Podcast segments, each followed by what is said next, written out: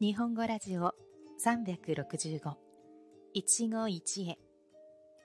お相手は夏目でお送りします。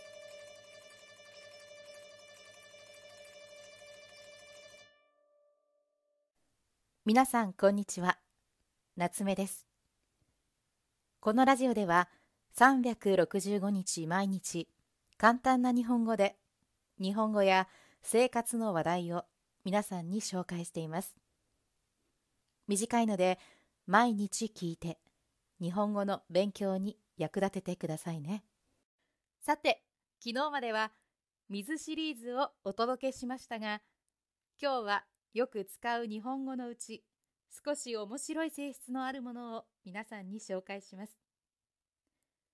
皆さんはサボると聞いたとき一体何を思い浮かべますか？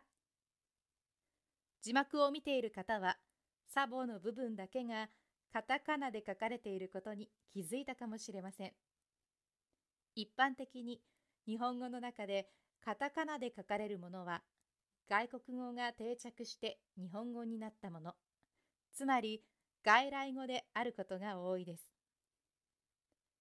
そして日本語の中で「る」で終わるものといえば何だったでしょう？ちょっと思い出してみましょう。見る、走る、変わる。そう、動詞ですよね。実は、このサボるは、外来語のサボタージュが、さらに日本語風に動詞化されたものなのです。意味は、学校や授業、仕事など、本来やらなければいけないことをやらずにずる休みをすることを言います。例えば、朝一限目の授業は眠くて面倒なので、ついサボってしまった。仕事をサボってこっそり吸うタバコはうまい。こら、サボってないで、さっさと宿題をやりなさい。のように使います。最後のは、世の中のお母さんたちがお子さんによく言っているであろう言葉ですが、このようにサボっている人に対して注意する意味で、サボるなと否定の命令としてもよく使われます。また、よくサボってばかりいる人を指して、サボり魔だなんていうこともあります。あいつはサボり魔だから頼んだってダメだよというふうに使われます。漫画やアニメが好きな人はよく使われる言葉ですから聞いたことがあるかもしれませんね。さて、どうだったでしょう？